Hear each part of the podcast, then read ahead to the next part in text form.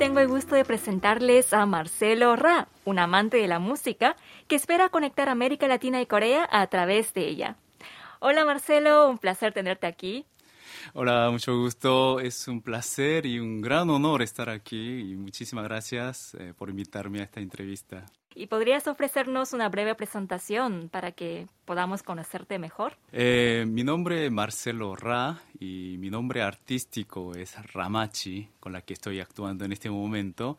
Y hace 17 años que viví en Argentina y estoy haciendo mi parte artístico acá en Corea en este momento. Tienes un canal de YouTube llamado Ramachi para el mundo. Sí, sí, sí. ¿Podrías contarnos de qué se trata? Ok. Inicié este canal de YouTube porque no sé, sentía un poco de necesidad de hacer una conexión entre lo que es la cultura coreana y la cultura latinoamericana y, y la hispana. Como yo estuve haciendo música en, en Argentina, en Estados Unidos, entonces eh, me involucré por, ese tema para hacer la conexión entre dos culturas. Y a ese motivo empecé eh, este canal. ¿Y recuerdas cuál fue tu primer video? ¿Cómo te sentiste después de estrenar ese primer video? Ah, la verdad que me sentí súper horrendamente mal, porque la verdad que no, no era algo que yo pensaba, no era nada fácil.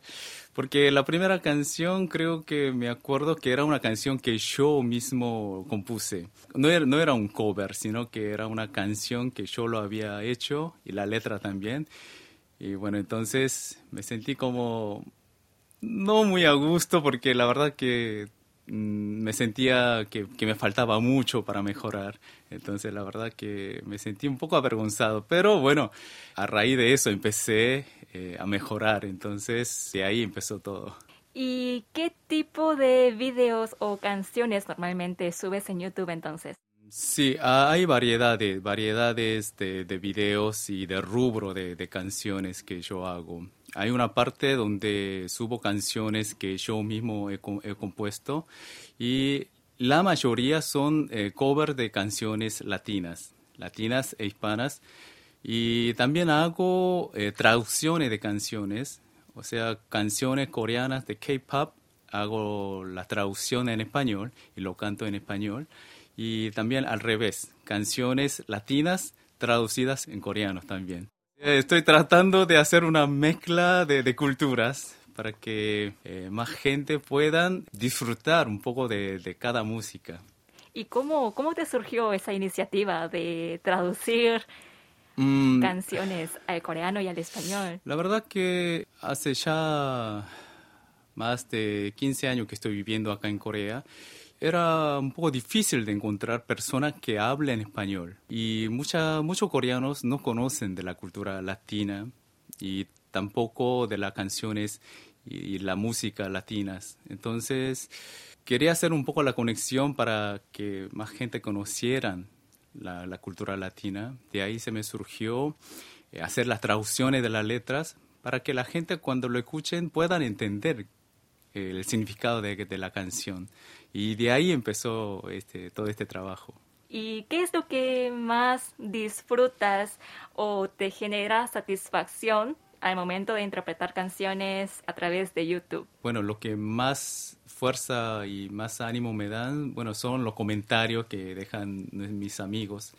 Antes de explicar esto, quiero hacer referencia a una cosa que es, eh, yo no llamo a, a las personas que me dejan comentarios o a, las personas que me siguen, yo no los llamo suscriptores o mis seguidores o mis fans, porque yo no soy nadie para que me sigan. Yo siempre quiero llamarlo que son mis amigos que me acompañan, que no me siguen. Por eso siempre le digo a ellos, no me sigan, porque no soy una persona para que me sigan quiero que me acompañen, vayamos juntos haciendo y disfrutando de cada cultura. Y aparte cuando veo comentarios de que mi música le ha llegado al corazón y que le ha, le ha animado a seguir, a luchar en, en algunas circunstancias de dificultades que ellos tienen en sus vidas, y esos son los grandes motivos que yo puedo seguir haciendo eh, este, este trabajo.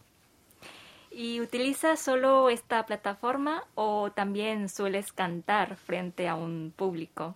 Ah, anteriormente cantaba frente al público, participaba en eventos, pero creo que a partir de que empecé a hacer YouTube, creo que dejé un poco ese trabajo de, de, estar cantando en vivo en, en, frente de personas. No sé, creo que me gustaría estar un poco más lleno al 100% a lo que estoy haciendo en YouTube.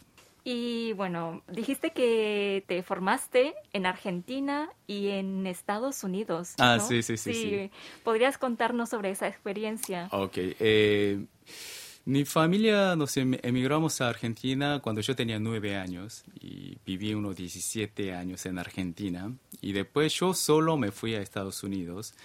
Eh, para seguir un poco mi carrera que estaba haciendo de música también, quería ampliar un poco el, rubro. Eh, si me preguntas eh, de qué influencia viene todo esto de hacer música, es debido a mi padre. Mi padre fue maestro oh, de música, profesor de música acá en Corea.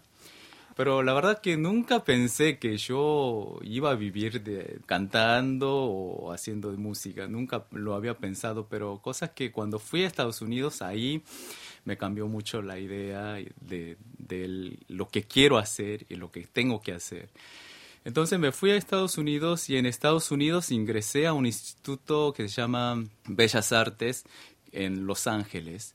Era un instituto que enseñan canto, actuación, modelaje, o sea que era un tipo, un instituto que formaban artistas para el público latino.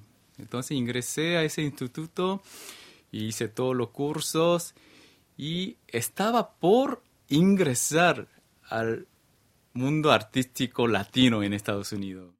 Entonces, no sé, creo que yo pensaba que sería algo nuevo que un coreano o un asiático habla, que hable español fluidamente y que, que podrían entrar en, en, ese ambiente. Pero en medio me encontré con un productor muy famoso de acá de Corea, de K-Pop, y me invitó a que trabajara con él en Corea. Ahí mmm, creo que dudé como unos dos segundos y dije que sí. no, no dudé mucho, ¿no? Y bueno, y a raíz de eso me vine a Corea para hacer la carrera artística acá en Corea, cosa que mm, no, no resultó exitosamente que digamos. Entonces cambié un poco de idea y empecé a ser eh, como un director, director de canto para los, los cantantes. De ahí trabajé con, con, el grupo Raña, que ahora es, se llama Black Swan. Trabajé con ellos Oh. también. Y bueno, a ellos le, le enseñé el español, cómo cantar en español también. Y en este momento no me estoy dedicando uh, a ese trabajo, estoy, me estoy dedicando a otro trabajo en este momento, pero siempre mi interés está ahí. ¿Y qué significa para ti cantar? Creo que no hay, una, palabra para definir todo lo que pueda significar esa palabra, el cantar, porque lleva, um, hay vida, toda una historia de amor o toda una historia de cosas que puedan pasar en el mundo. Es un rubro muy, muy amplio que pueda decir lo que es cantar. Pero personalmente cuando canto lo que le doy más importancia es el sentimiento, es el sentimiento que quiero transmitir a través de esta canción y tratar de transmitir lo que dice la letra, tratar de ser protagonista de la letra y tomarlo como muy a pecho, como, como que es mío y poder transmitirlo. Eso para mí es cantar, transmitir el sentimiento.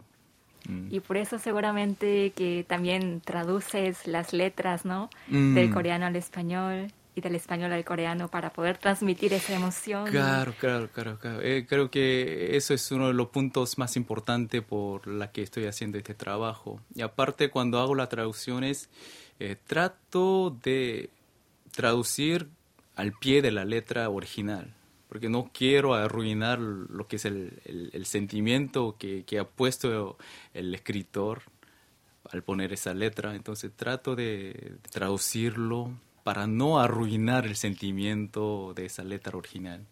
Y ¿Qué estilo de música te gusta más? La verdad, la verdad que yo no tengo preferencia de música. Me gusta todo, todo tipo de música, lo que sea la clásica, la latina, el merengue o el tango. A mí me encanta todo.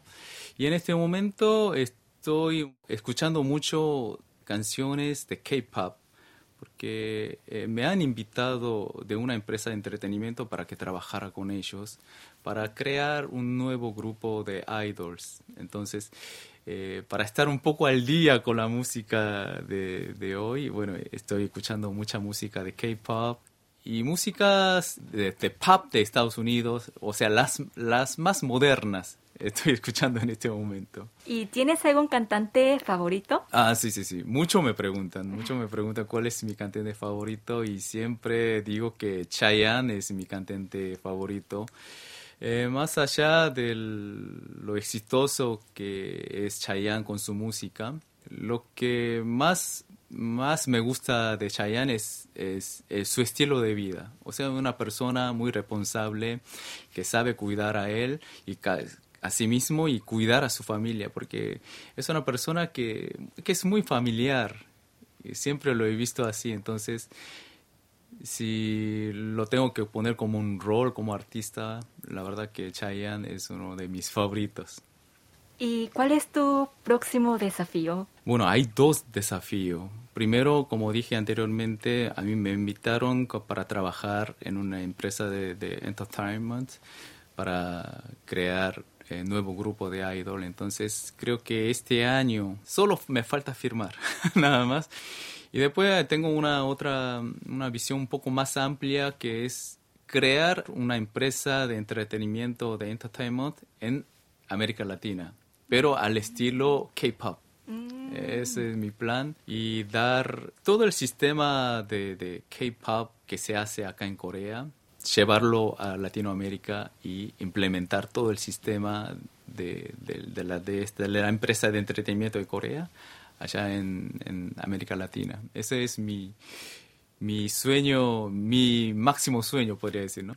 Esperamos poder contar con tu presencia y con tus grupos idols aquí en oh, estudio más adelante. Cuando, cuando logre hacer eso, si me invitan, con mucho gusto, con mucho gusto. Bueno, y ya casi para terminar, eh, ¿cómo describirías a Marcelo Ra? Ah, ¿cómo, cómo describir Marcelo Ra? Ah, la verdad que yo no soy una persona para admirar ni para seguir. No, no, no. Desde el principio dije que quisiera ser como un puente de ambas culturas, como ser un instrumento para conectar estas dos culturas y ser un buen amigo, un buen amigo que puedan buscarme cuando quieran y cuando quieran escuchar mi música y siempre estar ahí acompañando. O sea que yo no quiero ser un, una superestrella, una, una, una, luz que brille para que todo me siga. No, no, no, no. Yo quiero ser un amigo más de, de la persona que necesiten compañía, nada más que eso. bueno, Marcelo, para cerrar con broche de oro esta entrevista, me gustaría que nos cantes un poquito, si es posible. Ah, que cante un poco. La verdad que no estaba preparado, no vine para cantar, por eso la verdad que, a ver, ¿qué puedo cantar?